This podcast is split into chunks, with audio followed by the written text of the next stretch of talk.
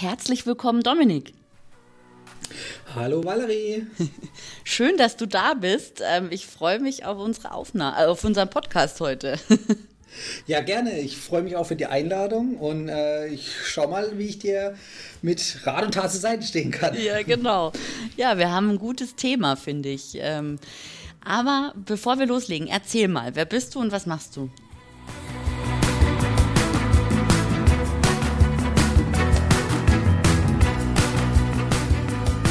Hörst Hotel Emotion on Air, den Podcast über digitales Hotelmanagement. Mein Name ist Valerie Wagner und ich spreche in diesem Podcast mit Hoteliers und Experten über die Möglichkeiten der Digitalisierung, über Social Media und auch über Kuriositäten. Innerhalb des Podcasts gibt es verschiedene Kategorien. Da gibt es zum Beispiel die Stimmen für die Hotellerie, immer gern gehört. Darin spreche ich mit Hoteliers über ihre Herausforderungen und individuellen Lösungen. Oder Kurioses in der Hotellerie, da spreche ich mit einem Reiseblogger über die Eigenarten in Hotels. Und natürlich kommt auch die Datenschutzgrundverordnung nicht zu kurz. Auch da habe ich einen Datenschützer, mit dem ich mich regelmäßig über neue Entwicklungen austausche. Du findest mich auf Social Media unter meinem Namen Valerie Wagner oder unter Hotelomotion. Und auf Instagram darf ich dir meine Hotels auf Instagram Challenge ans Herz legen. Die findet regelmäßig statt und wenn du mir folgst oder auch mein Newsletter abonnierst, dann bist du immer up to date, wenn es die nächste Challenge gibt. Und jetzt wünsche ich dir viel Spaß beim Hören.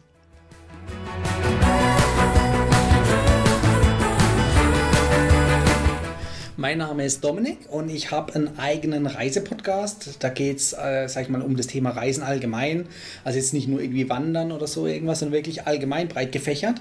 Aber mit dem Hintergrund natürlich auch luxuriös zu reisen und das auch zu vertretbaren Kosten. Also sprich, äh, in der Business Class zu fliegen oder First Class zum Eco-Preis ist beispielsweise eine Möglichkeit. Oder halt durch andere Travel Hacks, wie zum Beispiel auch dann das, was wir heute auch so ein bisschen durchsprechen, die Loyalitätsprogramme von Hotelketten äh, beispielsweise mhm. ähm, ja, richtig zu nutzen und da dann auch sich ein bisschen Vorteile draus zu ziehen. Mhm. Und da helfe ich natürlich dann anderen, eben auch unter anderem durch den Podcast, auch ähm, ja, eben luxuriös und günstig gleichzeitig reisen zu können. Ja. Interessant. Also ich hätte ja nie gedacht, äh, dass das äh, so ein Thema für einen Podcast sein kann. Also wie bist du denn da drauf gekommen zu Podcasten? Und ich meine, du bloggst auch, ne? Ja, genau. Also auf dem Blog, da geht es dann häufig natürlich auch um spezielle Flugdeals, die natürlich äh, irgendwelche zeitlich begrenzten Tarife sind. Ähm, natürlich dann auch um Hotelbonusprogramme, wenn es irgendwelche neuen Aktionen gibt, die ähm, die Hotelketten veröffentlicht haben. Da gehe ich natürlich näher drauf ein. Ja, wie bin ich dazu gekommen? Ähm, so dieses Reisen oder viel Reisen, das mache ich schon ziemlich lange, schon viele, viele, viele Jahre. Aber ähm, ja, ich habe dann irgendwann auch äh, angefangen, Podcasts zu hören, das ist bestimmt auch schon vier, fünf Jahre her.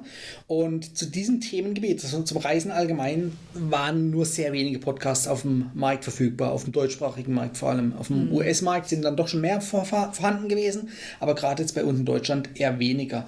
Und irgendwie hatte ich sowieso Lust aufs Podcasten und dann habe ich gedacht, okay, das eine mit dem anderen verknüpfen, warum nicht? Äh, jetzt gerade am Anfang dann, wenn es noch nicht so viel Konkurrenz in Anführungszeichen gibt, ja. äh, kann man sich doch da hervorheben, weil über jetzt Social Social Media, da gibt es ja relativ viele Reiseblogs. Ja. ja. Seit wann machst du das mit dem Podcast? Den Podcast, den habe ich jetzt seit Ende 2018. Mhm. Also schon äh, das ein oder andere Jährchen mittlerweile. Ja. Und äh, es macht nach wie vor immer noch viel Spaß. Und bei mir kommen jede Woche neue Podcast-Folgen raus. Also jede Woche eine neue Podcast-Folge, mhm. genau. Und das ist auch dann das, wo ich mir selber als Ziel gesetzt habe, das kontinuierlich durchzuziehen. Ja. Ähm, ich brauche jetzt nicht irgendwie drei Podcast-Folgen die Woche. Das würde mich wahrscheinlich nur zeitlich unter Druck setzen. Ja. Ähm, und eine Folge pro Woche, das hat sich bei mir etabliert. Und ja, ich ziehe es immer noch durch. Ja. Cool, ja. Du hast ja schon über 120 Folgen. Also ich bin jetzt seit genau. 2017 am Start, mhm. war auch eine der ersten und ähm, habe jetzt ja über, über 110. Ja. Ja, genau. klar, ja. Aber du äh, hast ja auch jetzt, glaube ich, nicht jede Woche eine, oder? Nee, also ich mache immer so eine Mischung. Ich mache entweder einen Podcast oder einen Blogbeitrag, ja. Ja, okay. Mhm. Genau. Ja. Ja. Ja, Aber ich sag mal, 100 ist so eine magische Zahl. Also da habe ich schon Leuchten im Auge, in den Augen bekommen, als ich die dann erreicht hatte.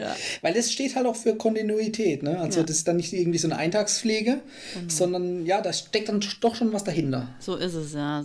Also das Dranbleiben, genau, und kontinuierlich immer wieder das ist schon wichtig, also auch für die Sichtbarkeit, ne? Und für, für ja. einfach für das Vertrauen auch von den Hörerinnen und so. Richtig, genau. genau. Ja, du hast schon angesprochen, unser Thema sind mhm. eben äh, die Bonusprogramme. Ähm, ja. Jetzt, ich bin ja eher so jemand, ich bin extrem genervt, wenn ich an der Supermarktkasse stehe und mich irgendjemand fragt, ob ich Payback-Punkte sammle, ja, ob ich irgendwelche Bepper haben will, ja. ob ich irgendwas. Ah, und deswegen, ich, also ich bin sehr fasziniert, dass du darüber einen Podcast machen kannst, ohne das jetzt mhm. abzuwerten, sondern ja. dass es tatsächlich ein Thema ist und dass da scheinbar ein Markt herrscht. Ja, also ich meine, klar, man, man kennt Miles in More, man kennt Payback und so weiter.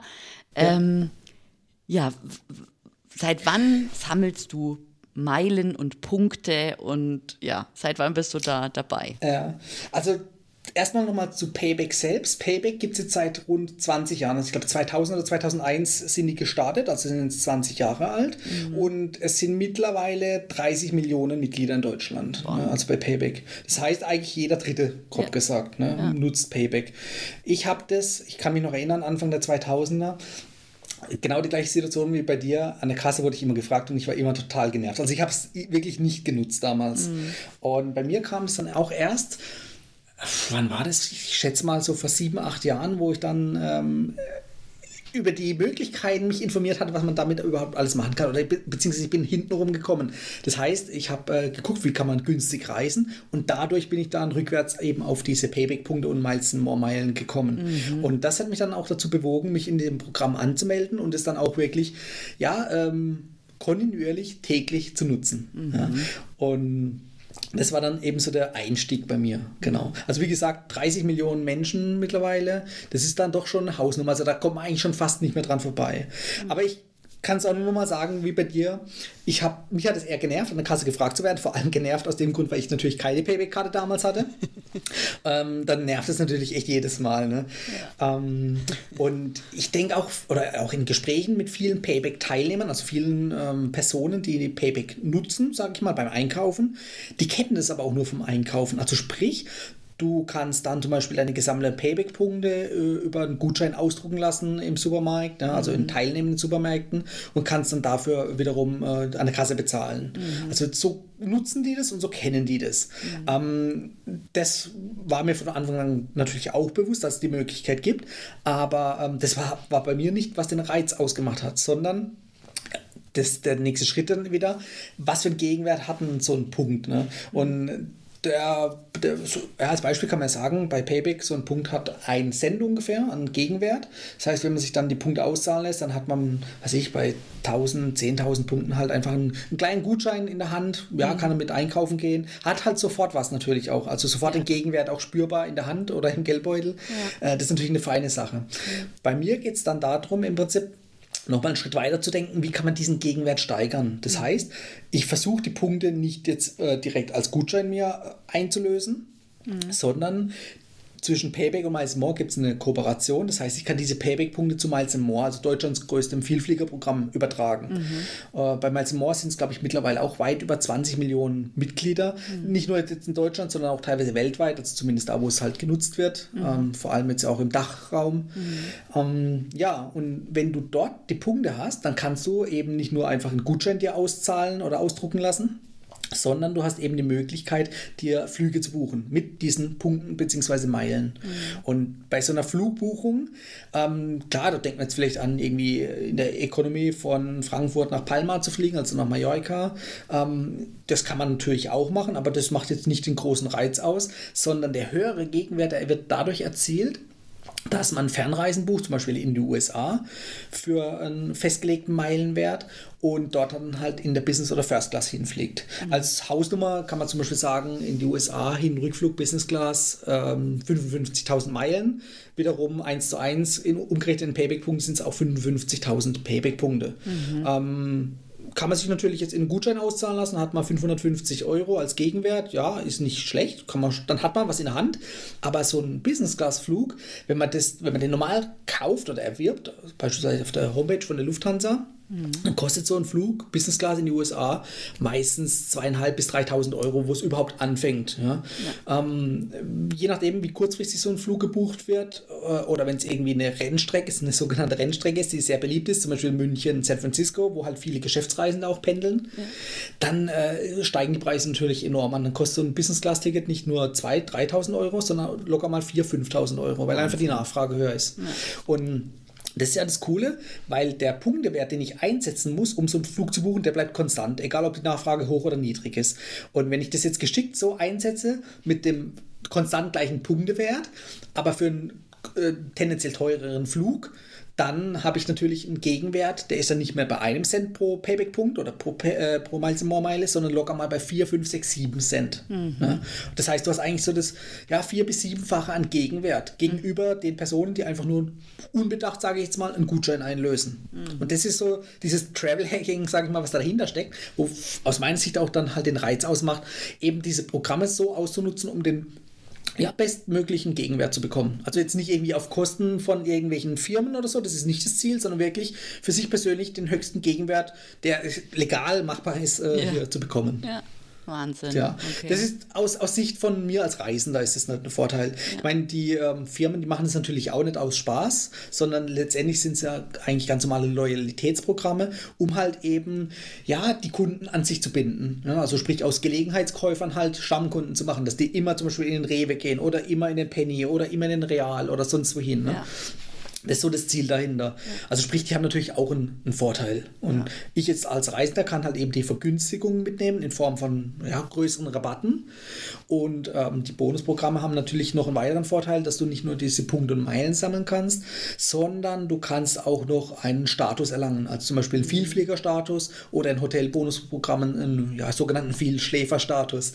Und dieser VIP-Status, nenne ich es jetzt einfach mal, der bringt halt auch nochmal wirklich gute Vorteile mit sich. Ja. Ich weiß nicht, wenn du schon mal oder wenn du es dir vorstellst, dass du dir wirklich viele Punkte gesammelt hast, du kannst sie nutzen, kannst dann dir eben die Flüge buchen, gehst an den Flughafen, du kannst beim Business Class Schalter einchecken. Das kannst du entweder machen, indem du ein Business Class Ticket hast, dass du dann, sag ich mal, kostenlos mit diesen Punkten buchst, oder du kannst theoretisch auch ganz normal ein, ein günstiges Economy Class Ticket kaufen und hast aber trotzdem diese Vorteile, mhm. weil du halt eben einen Vielfliegerstatus hast. Du kannst dann am Business Class Schalter einchecken, du kannst schneller durch die Sicherheitskontrolle kommen, da gibt es eine extra äh, separate Linie, sag ich mal, mhm. und du hast dann auch den Vorteil, du hast Loungezugang zum Beispiel am Flughafen. Und das ist was richtig, richtig Feines. Das heißt, vorm Abflug normal kannst du schön was essen, was trinken. Abgesehen jetzt aktuell von der aktuellen Lage, da sind die ganzen Lounges natürlich teilweise wie die Restaurants auch geschlossen oder halt ja, ja. reduziert, dass du nur To-Go-Sachen mitnehmen kannst. Das macht dann nicht so viel Spaß. Aber normalerweise hast du da wirklich dann angenehme Atmosphäre. Du kannst dann normal sitzen. Wenn du zum Beispiel geschäftlich unterwegs bist, packst du normal das Notebook aus. Ja. Kannst du mal was nachgucken, kannst im Internet surfen, also gibt es kostenloses und schnelles Internet und du kriegst halt Speisen und Getränke. Also wirklich so, je nachdem, was für eine Lounge es ist, gibt es dann ein schönes Buffet, mhm. kriegst kostenlos Getränke.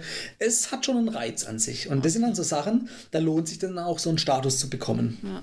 Ist es denn anstrengend und, und, und schwierig oder aufwendig? Also es hört sich für mich sehr aufwendig an, das alles zu sammeln. und diese ganzen ja. Dinge zu überblicken und diese mhm. Aktionen zu. Also ich hatte mich mal, ich muss gestehen, ich habe es natürlich mal ausprobiert vor Jahren, Payback, und da habe ich dauernd E-Mails bekommen und gedacht, nee, mhm. das mache ich nicht mehr. Ich habe da bestimmt, keine Ahnung, am Tag zehn E-Mails gekriegt oder so. Okay. Also es war echt nervig. Okay. Ähm, gut, ich sag mal, bei E-Mails ist mittlerweile spätestens seit DSGVO so, du kannst dich ja sowieso austragen dann. Also mhm. Also das ähm, ist dann, oder du schiebst einen in Spam-Ordner, wie auch immer. Ja. Also das äh, soll dich hoffentlich nicht davon abhalten, zukünftig das auch zu sammeln. Ich halte mir halt immer vor Augen, welche Vorteile kann ich mir dadurch erreichen. Entweder kurzfristig oder auch mittel- oder langfristig. Also sprich, wenn ich jetzt gerade ein Einsteiger bin und damit anfange, dann stelle ich mir halt vor, ähm, zum Beispiel durch meine Erfahrungsberichte jetzt auf meinem Blog oder im, äh, über meinen Instagram-Kanal oder auch über einen Podcast, mhm. wo ich halt immer wieder eben genau diese Beispiele bringe.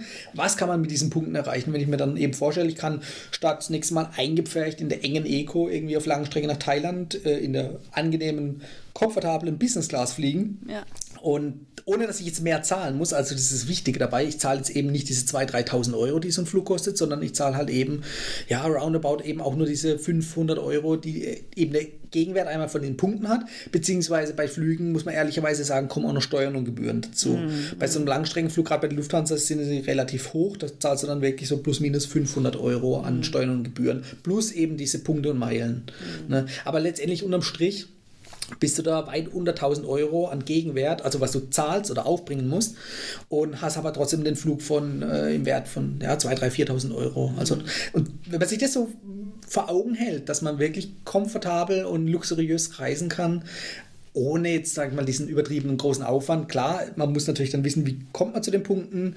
Ähm, das eine ist natürlich, man muss natürlich beim Einkaufen die Karte vorhalten, aber es gibt zum Beispiel auch die Möglichkeit, das sind so Booster, äh, indem man Coupons noch nutzt. Mhm. Ähm, das Couponing, wie es die Amerikaner nennen, das ist bei uns noch nicht so weit verbreitet oder wird es auch nicht, weil einfach die ganz andere Aktionen auch da drüben haben in den mhm. USA. Also das ist nochmal viel krasser. Da kannst du theoretisch mit den richtigen Coupons oder mit der Kombination von mehreren Coupons auf einmal kannst du fast kostenlos einkauf, einkaufen gehen. Mhm. Ähm, das sieht man als in irgendwelchen Dokumentationen im Fernsehen oder so. Ja. Äh, das ist tatsächlich möglich in den USA, aber in Deutschland ist äh, undenkbar, also dass ja. man wirklich Geld zurückkriegt beim Einkaufen ja. oder so. Wahnsinn. Ja, das ist, also wie gesagt, dieser Fokus vor Augen halten, was man damit alles machen kann. Und ja. dann äh, ist der Aufwand, der dahinter steckt, ja, der ist vertretbar irgendwann. Und irgendwann macht es auch Spaß. Ja, okay. Also es rentiert sich auf jeden Fall. Für, für dich als Gast und Kunde oder als ähm, Vielflieger oder ja Reisender oder mhm. Flie ähm, Flugreisender und aber auch natürlich für die Unternehmen, weil die Loyalität ja, wächst. Also du würdest schon ja. sagen, dass du ähm, hm. dass du gebunden bist oder dass du ja, dich. Definitiv. Okay. Mhm definitiv. Ich meine, ähm, bei mir ist vielleicht auch manchmal ein bisschen extremer. Ich habe jetzt nicht nur ein Kundenbindungsprogramm, bei dem ich angemeldet bin, wie zum Beispiel Payback, mhm. sondern ich habe dann, also ich meine, jede Airline hat ihr eigenes Vielfliegerprogramm. Ja? Mhm. Und äh, wir wissen ja, es gibt viele Airlines da draußen, also dementsprechend auch viele Vielfliegerprogramme. Mhm. Ich habe natürlich dann auch nicht nur Miles More ausprobiert, sondern auch viele andere. Ja. Ähm, ich muss aber sagen, ähm, und das ist auch der wichtigste Tipp für irgendwelche Einsteiger, man sollte sich fokussieren auf möglichst ein Programm. Also mhm. zum Beispiel nur Payback und nicht, es gibt, glaube ich, noch diese Deutschlandpunkte oder so irgendwas. Mhm. Die, äh, die nutze ich jetzt zum Beispiel nicht, weil die kann ich nicht in Miles More Meilen äh, umwandeln. Ne? Also mhm. da habe ich jetzt keinen Sinn und Zweck dahinter. Ähm, ja, aber man sollte sich möglichst auf eins fokussieren, weil was passiert, wenn man das nicht macht? Ähm, du gehst zum Beispiel zum Rewe, kaufst dort ein, nimmst deine Payback-Punkte mit. Beim nächsten Mal gehst du zu Edeka, nimmst da diese Deutschland-Punkte mit. Mhm. Äh, jetzt bei Vielfliegerprogrammen ist es noch viel krasser, weil es einfach noch viel mehrere, also da gibt es ja Dutzende Vielfliegerprogramme mhm. weltweit. Und wenn du da jetzt in zehn Stück angemeldet bist und mit zehn verschiedenen Airlines fliegst, dann sammelst du in jeder zwar ein bisschen was, aber in keiner so richtig viel, um kostenlos fliegen zu können. Ja. Und das ist genau, also wo ich immer sage, Fokus auf möglichst ein oder maximal zwei Programme und dort gezielt die Punkte sammeln mhm. oder Meilen sammeln. Mhm. Jetzt haben wir viel über das Fliegen geredet. Mhm. Ähm, ja, Bestandteil dieses Podcasts oder ja, für, für die, die meine Hörerinnen und Hörer sind, sind ja meistens Gastgeber und Hoteliers. Ja. Ja, ja, ähm, und in Vorbereitung auf diese auf die Folge heute habe ich mir mhm. ähm, deinen Podcast angehört, äh, und zwar die Folge über das Hyatt Globalist Status. Ja. Das ist ja, also Hyatt ist ja eine Hotelkette eben und mhm. die haben wohl auch ein, ein Kundenbindungsprogramm. Erzähl mal, was, hat, was steckt da dahinter? Ähm, ja, im Prinzip es gibt jetzt ja viele große Hotelketten, unter anderem ist Hyatt eins davon oder ein davon. Und die haben ein Hotelbonusprogramm, bei dem du dich, so wie ich es vorhin gesagt hatte, eigentlich auch, du kannst dich da anmelden, Mhm. Kriegst für jede Übernachtung Punkte gut geschrieben oder halt auch die Nächte werden gezählt. Mhm. Und ab einer bestimmten Anzahl an Nächten pro Jahr bekommst du dann halt eben so einen VIP-Status. Bei Hyatt, Hyatt heißt ja dann zum Beispiel der höchste, der Globalist-Status. Und damit hast du dann eben Vorteile wie zum Beispiel, dass du kostenloses Frühstück bekommst, du kommst äh, außerdem kostenlos mit Upgrades in Suiten, also du buchst das günstigste Zimmer und hast dann eine Suite am Ende, mhm. ähm, was natürlich auch ein hoher Gegenwert ist. Oder dass du zum Beispiel, wenn die eine Club-Lounge haben, die Hotelketten oder die Hotels dann, dass du dann kostenlos auch in so eine Lounge reinkommst, ohne dafür extra bezahlen zu müssen. Mhm. Das sind so ein paar Vorteile. Und normalerweise, um eben diesen höchsten Status zu bekommen, brauchst du 60 Übernachtungen in einem Kalenderjahr. Mhm. Und wenn man jetzt überlegt, 60 Nächte, ich meine, jetzt rechne ich einfach mal durchschnittlich mit einer Nacht von 100 Euro äh, oder 100 Euro pro Nacht. Äh, da kommen mehrere tausend Euro zusammen, die du brauchst, um dort, sag ich mal, Stammgast zu sein mhm. in so einer Kette oder als Stammgast angesehen zu werden. Und Momentan hat, klar, Corona-bedingt äh, nicht nur Hyatt, sondern auch andere Hotelbonusprogramme die Statusanforderungen massiv gesenkt. Das heißt, du brauchst momentan nur noch die Hälfte der Nächte, also der Übernachtungen, mhm. um diesen Status zu bekommen. Und dann kommt dazu noch gerade eine Sonderaktion, dass du sogar doppelte Übernachtungen gezählt bekommst. Also du übernachtest einmal, kriegst zwei Nächte gut geschrieben okay. und musst am Ende aber nur statt 60, 30 Nächte sammeln. Also im Prinzip 15 Nächte und du hast diesen höchsten Status. Das ist, also so einfach war das noch nie zu erreichen. Ja, ähm, das macht natürlich da den Reiz aus. Ja, ja, ja. Jetzt sind es eben, jetzt haben wir über die großen Firmen gesprochen und die mhm. großen mhm. Hotelketten. Jetzt, was denkst du denn, wie ist es denn, ähm, würde, so, würde sowas auch für ein, zum Beispiel ein Einzelhotel passen? Ähm, ja, ich meine, man kann jetzt sich nochmal so ein bisschen in diese Analogzeit, also nicht gleich digital sehen, sondern in, in der Analogzeit. Wenn man jetzt äh, in die Imbissbude um die Ecke geht, sich einen Döner kauft, kriegt man meistens ja auch eine Stempelkarte. Mhm. Das heißt, man kauft sich 10 Döner, Döner und der 11. ist dann umsonst. Also man kriegt einen Rabatt im Prinzip von 10%. Mhm. Und nichts anderes kann ja ein Hotel auch machen, dass es eine Art Stempelkarte entweder analog oder digital einführt, um eben den ähm, potenziellen Stammgästen oder den Gästen, die potenziell zum Stammgast werden könnten, ähm, einen Anreiz zu geben, äh, ja, Rabatt zu bekommen. Also mhm. sprich dann einen 10% Rabatt im Prinzip pro Übernachtung umgerechnet zu bekommen, wenn man die elfte Nacht umsonst kriegt. Mhm. Die Möglichkeit besteht und Dadurch kann man natürlich einerseits die Kunden an sich binden. Und ähm, es ist natürlich auch so, dass um einen Neukunden zu kriegen, brauchst du, ich glaube im Schnitt sagt man siebenmal so viel Kosten oder kostet es siebenmal so viel, anstatt dass man einen bestehenden Gast irgendwie ähm, ja, weiter ähm, bringen würde, den wieder äh, zu einer neuen Buchung zu bewegen. Ja. Das heißt, ähm, letztendlich kann man das ja auch als Marketingausgabe sehen. Ja. Ne? Und 10 Prozent, ja, wenn, wenn ich jetzt natürlich die Möglichkeit habe, auch, äh, das weiß ich nämlich von dir, die ganzen großen Buchungsplattformen, die ähm, tun ja teilweise sehr viel Provisionen einziehen. Ja. Wenn ich jetzt aber die Möglichkeit habe als Hotel, meine Stammgäste, in der Hoffnung, ich habe irgendwie so eine Art CRM-System, wo die Stammgäste oder die Gäste überhaupt aufgelistet sind in meiner Datenbank, ja. dass ich die explizit anschreibe und sage, hey, hier, äh, bei deiner nächsten Übernachtung kriegst du 10% Rabatt, ja. wie wär's? Ne? Mhm. Und dann zahlt das Hotel in dem Fall ähm, faktisch keine Ausgaben, also keine Gebühren an irgendwelche Drittplattformen. Ja, so ist es. Mhm. Ja. Das ist ein guter Punkt, ja. Das stimmt wohl. Das ist, ähm, ja, so, also dieses, dieses ähm, Loyalität und Belohnung, ja, das mhm. funktioniert doch. Also ja, ich bin, also ich auch mit welcher Begeisterung du darüber berichtest, das finde ich schon immer cool. Und auch jetzt, wie du es wie erzählst, also das ähm, hat auf jeden Fall Potenzial. Definitiv. Ich meine, ähm, man muss natürlich auch dann wirklich ehrlicherweise sich ähm, auf, aufs Bild holen dass ein Hotel, ein inhabergeführtes Hotel und eine große Hotelkette mit äh, mehreren tausend an Hotels, mhm. ähm, das darf man natürlich nicht auf ein Level stellen. Ne? Ich meine, so eine große Hotelkette, die hat natürlich ganz andere Mittel, auch finanziell, mhm. so ein Kundenbindungsprogramm aufzusetzen. Ja. Was vielleicht ein kleines Hotel jetzt im ersten Moment vielleicht nicht hat oder denkt nicht zu haben. Ja. Ähm, der Vorteil bei so großen Hotelketten ist natürlich auch, ähm, auch da mit diesen Punkten, ich kann einen höheren Gegenwert teilweise erzielen, indem ich zum Beispiel in günstigen Hotels von der Hotelkette übernachte Punkte, ja. meine Punkte sammeln und die Punkte wiederum für teure Luxushotels äh, einlöse ne, und dann Freinächte buche. Das ist für mich natürlich persönlich dann als Reisender da auch ein großer Vorteil. Mhm. Aber dennoch sage ich auch, ähm, es gibt viele Regionen, gerade ländliche Regionen, da sind dann teilweise gar keine Kettenhotels vertreten. Da ist dann für mich, komme ich sowieso nicht drum herum, ein anderes Hotel, das nicht einer Kette angehört, zu wählen. Also ja. auch da ähm, äh, und gerade Geschäftsreisende, ne? wenn man jetzt irgendwo äh, Automobilindustrie, irgendwo ein Standort von einem äh, Automobilwerk, von der Produktion, wenn man da irgendwie öfters vor Ort ist und dann natürlich im Umkreis äh, immer auf ähnliche Hotels zurückgreift, am liebsten wählt man natürlich ein Hotel, wo man zufrieden ist, dann braucht man keine neuen Erfahrungen mit vielleicht nicht so guten Hotels machen, ja. sondern dann hat man ja eh sowieso so eine Art Stammhotel. Ja. Wenn man da natürlich dann noch einen Rabatt kriegt über so ein Kundenbindungsprogramm, hey, da sagt keiner Nein. Ja, das stimmt. Was mir gerade einfällt, also in meiner perfekten Welt wäre es ja so, dass ich ähm, gerade ähm, Hotels, kleinere Hotels, die sich vielleicht mhm. ähm, über Social Media mal gesehen haben oder so, die könnten sich ja auch zusammenschließen. Ne? Die könnten ja auch sagen, okay, wir machen jetzt gemeinsam ein Bonusprogramm ja. und jeder kann halt ja. irgendwie hier und dort dann Punkte sammeln und es dann wiederum in dem, in dem dritten angebundenen Hotel. Also es muss ja nicht immer eine Kette ja. oder gleich eine Kooperation sein.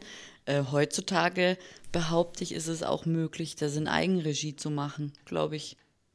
Bestimmt, ja. Also ich denke auch, äh, gerade jetzt in, in, äh, in, einer Region, wo sich die Hotels dann auch ansiedeln, also man muss sie nicht gleich deutschlandweit machen, aber regional, wo die sich dann vielleicht auch gegenseitig schon jahrelang kennen, ja. kann ich mir das durchaus vorstellen. Ja. Ich habe auch schon gehört, das war auch ganz witzig, äh, auf Clubhouse, äh, ich weiß nicht, ob du die App schon vorgestellt hast in deinem Podcast. Ich habe sie mal äh, neulich angerissen, ja, aber da können wir ja, nachher genau. auch noch drüber reden, aber erzähl mal, ja. Da habe ich äh, einen Talk mitbekommen von ähm, ja, Hoteliers und Gastronomen mhm. und dort ging es eben eben darum, auch ähm, dein Lieblingsthema hier, Booking.com und so weiter, die, sag ich mal, ein bisschen auszuhebeln, weil die Macht ist immer dort, wo einer keine Alternative hat. Also sprich, ähm, wenn Booking.com, sag ich mal, der Marktführer einfrisst und die Hotels von sich aus keinen Vertriebskanal haben, dann sind die eben abhängig. Und dann kann Booking.com eben natürlich alles mögliche an Provisionen verlangen. Ja. Und da sind jetzt ähm, einige Hotel, äh, Hoteliers in Deutschland schon regional auf die Idee gekommen, sich da eben zusammenzuschließen und zu sagen, hey, pass auf, wir, zehn Hotels in, dieser, in der Region, wir wollen nicht so viel Provision zahlen, wir wollen halt nur noch, keine Ahnung, statt 15% 5% zahlen oder ne, das ist mhm. irgendwie eine ausgedachte Zahl. Und entweder ihr macht mit oder die gesamten Hotels werden von dieser Region nicht mehr bei euch gelistet. Mhm. Da müssen natürlich alle an einem Strang ziehen. Ne? Mhm. Das, das finde ich auch eine coole Idee. Also sprich, da wird das Machtverhältnis wieder in die richtige Richtung aus deiner Sicht gerückt. Oder halt, ja, man muss sich nicht alles gefallen lassen. Das ja fand ich eine coole Sache. Ja, also das war, glaube ich, mal 2013, haben das mal, ich weiß aber nicht, in Regensburg, die Regensburger Hotels mhm, haben genau, sich 2013 ja, mal ja. runternehmen lassen. Ich weiß aber nicht, ob es Booking oder HRS war. Und die gesparte Provision haben sie dann natürlich auch, also haben sie dann gespendet, einfach um darauf mhm. aufmerksam zu machen. Und sowas ja. fehlt, ja. Die Leute, die müssen, also die Hoteliers und Gastgeber, die müssen da wirklich ein bisschen mehr ähm, drauf aufmerksam machen, ja.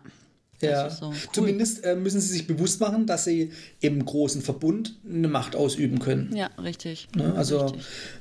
Das Problem ist halt natürlich immer bei solchen Verbünden, äh, vielleicht gibt es einen, der halt dann doch nachgibt, weil er sagt, ja. ich mache da jetzt nicht mit und dann äh, untergräbt er halt das ganze Ding. Ne? Das ja. ist dann halt auch nicht im Sinn der Sache. Nee, Aber so ich sage mal, auch da mit den richtigen Ideen äh, kann man sich da schon ein bisschen Macht verschaffen. Ne? Ja, das stimmt. Und so ein Kundenbindungsprogramm ist natürlich auch eine ideale Möglichkeit, sich da zusammenzuschließen, entweder ein eigenes aufzusetzen oder sich halt einen bestehenden anzunehmen.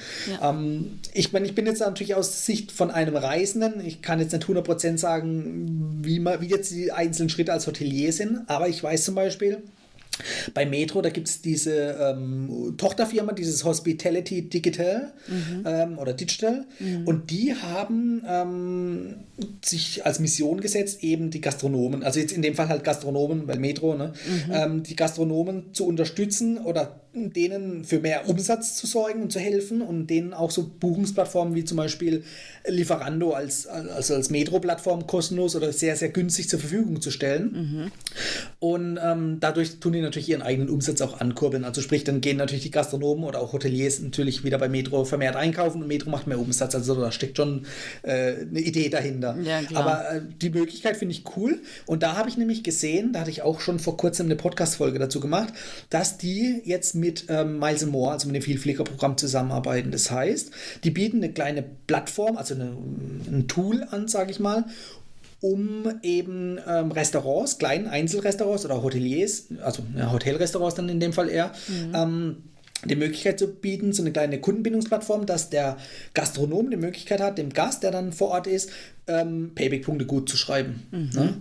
Und ähm, umgekehrt, wir erinnern uns zurück, eingangs habe ich es ja gesagt, Payback hat äh, ca. 30 Millionen Kunden in Deutschland und bei Miles More sind es äh, auch über 20 Millionen. Also da kommt schon einiges zusammen. Mhm. Und ähm, in Deutschland gibt es noch nicht viele Hotels, es sind knapp über 20, äh, Hotels sage ich, Gastronomen knapp über 20, die eben da jetzt angebunden sind. Mhm. Und Miles More macht natürlich dafür auch Werbung. Also sprich, äh, Miles More, die haben natürlich auch ein Newsletter, genauso wie Payback. Und da machen die natürlich schon gezielt auch Werbung und sagen, hey, hier, du kannst jetzt auch in Restaurants Payback-Punkte sammeln oder Miles More Meilen. Ja. Und dann werden äh, auf einen Schlag im Prinzip diese 20 Hotels bzw. Äh, Gastronomiebetriebe aufgelistet und dann hast du im Prinzip eine kostenlose Marketingmaßnahme. Ne? Ja. Der, also im ersten Sinn. Weil, so wie ich, ich gucke da natürlich auch drauf und sage, ähm, wenn ich jetzt irgendwie drei Restaurants zur Auswahl habe und eins davon, äh, da kann ich Miles and More Meilen sammeln oder Payback-Punkte, äh, dann sage ich, okay, dann äh, setze ich das wahrscheinlich auch als Prio, vorausgesetzt die Qualität der Hotel, äh, der Gastronomie ist identisch.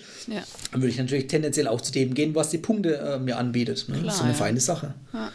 Ja, also das cool. weiß ich. Ich weiß nur nicht, ob es für Hotels auch sowas gibt. Das, das, da bin ich jetzt nicht im Bilde. Bei den Gastronomen weiß ich es. Aber wenn, ich sag mal, Metro, gut, sind vielleicht auch ein bisschen größer, ist ein Konzern, die haben da vielleicht ein bisschen mehr Budget für sowas. Aber wenn man sowas aufsetzen kann, ähm, das, so wie du es vorhin gesagt hast, wenn sich da mehrere Hoteliers im Verbund zusammentun, sich mit Miles More zusammenschließen und sagen, hier, wir sind eine größere Gruppe jetzt, Ja. ähm, wir würden auch gerne am Miles More Programm teilnehmen, dann geht es bestimmt. Also ich glaube, also Miles More ist auch froh, wenn die ähm, neue Partner haben, ne? Ja. weil jeder Partner bringt ja auch wieder zu Miles More neue Kunden in dem Sinne. Ja. Oder auch neue Einlösemöglichkeiten. Ja. Ja, genau. Ja, ja das, ähm, das klingt doch echt ähm, interessant und vielversprechend. Ich muss da mal noch ein bisschen mehr recherchieren. Aber wenn du sagst, du hast da schon einen Podcast auch drüber gemacht, Ja. gerade über ähm, die Metro-Geschichte, äh, Genau. dann verlinke ich den auch gerne. Ja, ja, genau, dann den, das verlinken wir in den Show Notes. Ja. Genau. Ja, Ja. super. Ja. Ähm, Habe ich noch was auf dem Zettel? Äh, genau. Die finale Frage sozusagen ist, was macht für dich, also du hast es jetzt natürlich schon in Gänze erläutert, aber Mhm. so vielleicht in drei oder fünf Punkten, was macht für dich ein gutes Kundenbindungsprogramm aus? Was, was, ja, wann sagst Mhm. du, okay, da melde ich mich jetzt an? Ähm, also jetzt auf Hotelsitter bezogen, muss natürlich eine Hotelkette sein, wo auch tendenziell Hotels in den Regionen vertreten sind, in denen ich reisen muss oder möchte. Also sprich, wenn ich jetzt in Deutschland geschäftlich unterwegs bin beispielsweise, dann habe ich ja da vielleicht häufig feste Zielorte und an den Zielorten sollten eben die Hotels auch vertreten sein, sonst macht es nämlich keinen Sinn. Sonst bin ich zwar in einem Hotelbonusprogramm angemeldet, klar, ist kostenlos, kostet erstmal nichts, aber ich kann ja keine Punkte sammeln, weil ich in den Hotels auch nicht übernachte. Also sprich, da würde ich auf jeden Fall eins auswählen, wo natürlich auch regional da vertreten ist, wo ich hin möchte. Das ist so der erste Punkt. Und der zweite Punkt ist natürlich dann eben auch die Statusvorteile, wie wir es vorhin bei dem Hyatt-Programm schon so ein bisschen angerissen haben. Also welche Vorteile kann ich überhaupt erzielen, wenn ich dort als Stammgast geführt bin? Ne? Also wenn ich den hohen Statuslevel erreicht habe. Und ähm, da sind natürlich Hotelbonusprogramme dabei, die eben kostenloses Frühstück anbieten. Es gibt aber auch welche, die kein kostenloses Frühstück anbieten. Zimmer-Upgrades, das bieten eigentlich alle an.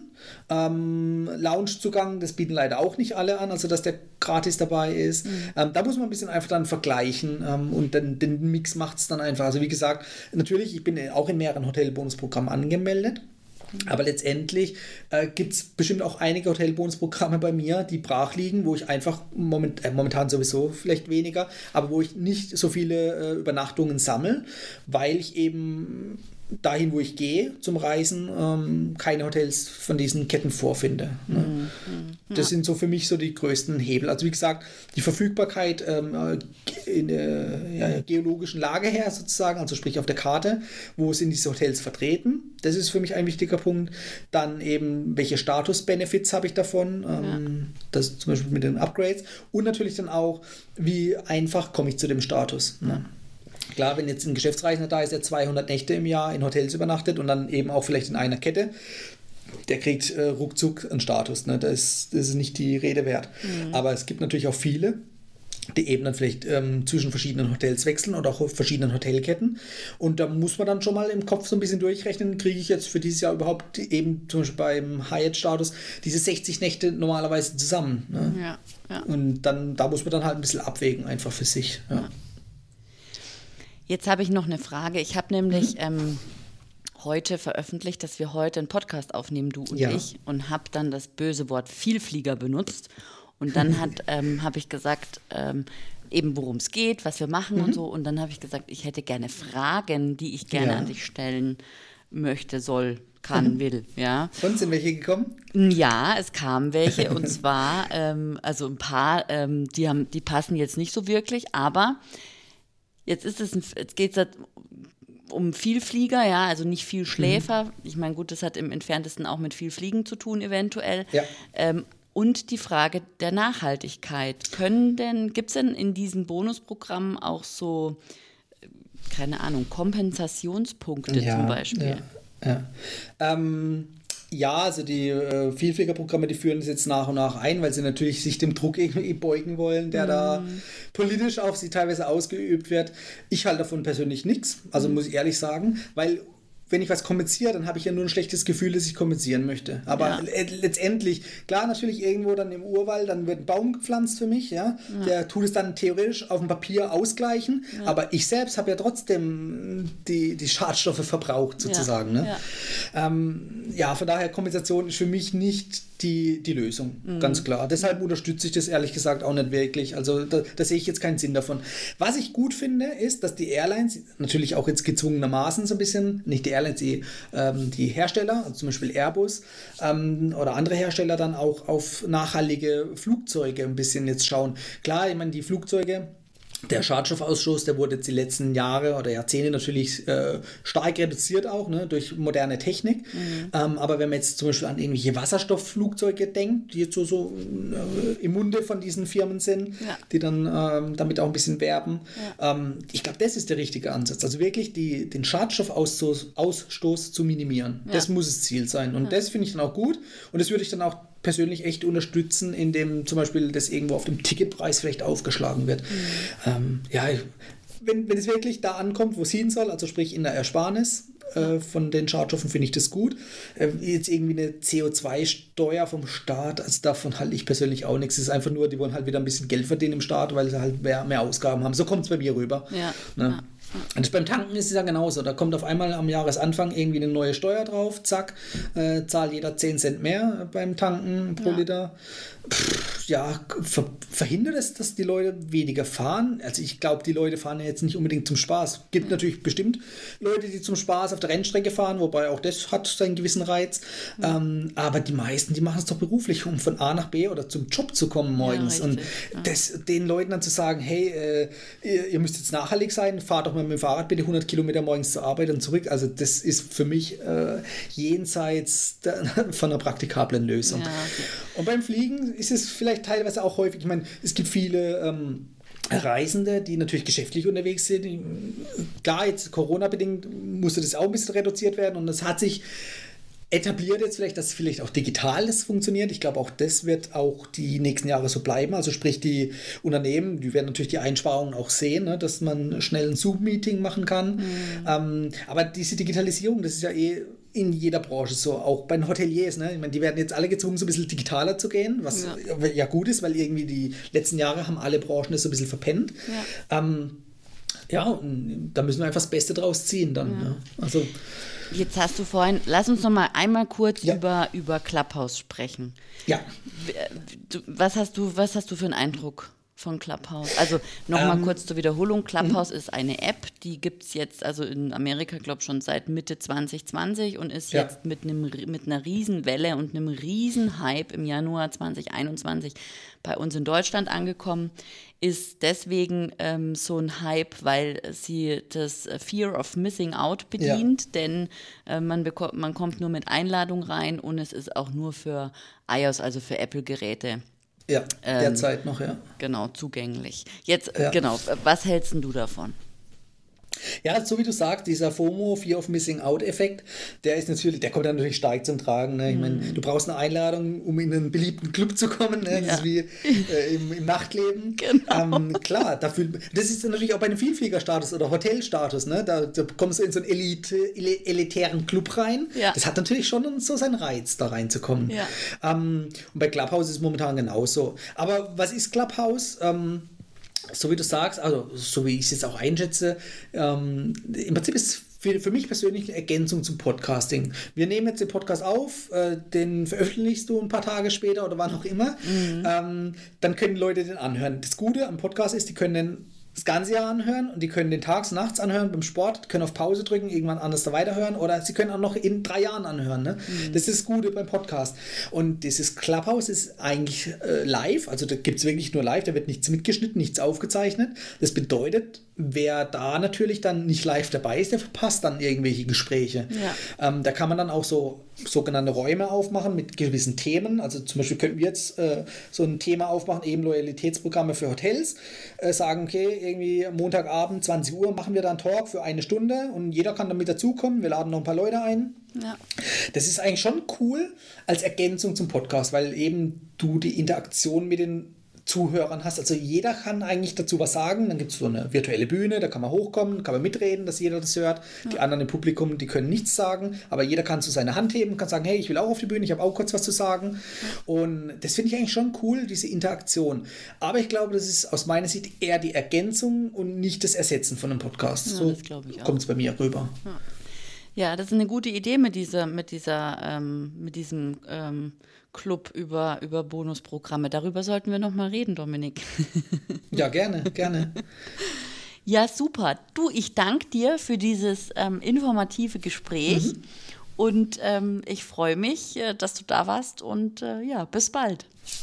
Ja, ich hoffe auch, dass die Zuhörer ein bisschen was mitnehmen konnten, auch mal die andere Seite jetzt äh, von dem Reisenden selbst so ein bisschen zu erfahren, was in denen so im Kopf vorgeht. Ja, ähm, ja und wer Lust hat, kann natürlich auch gerne in meinen Podcast reinhören, den wirst du hoffentlich, also wir haben ja gesagt, wir verlinken eine Podcast-Folge, genau. genau wie im Travel Insider Podcast.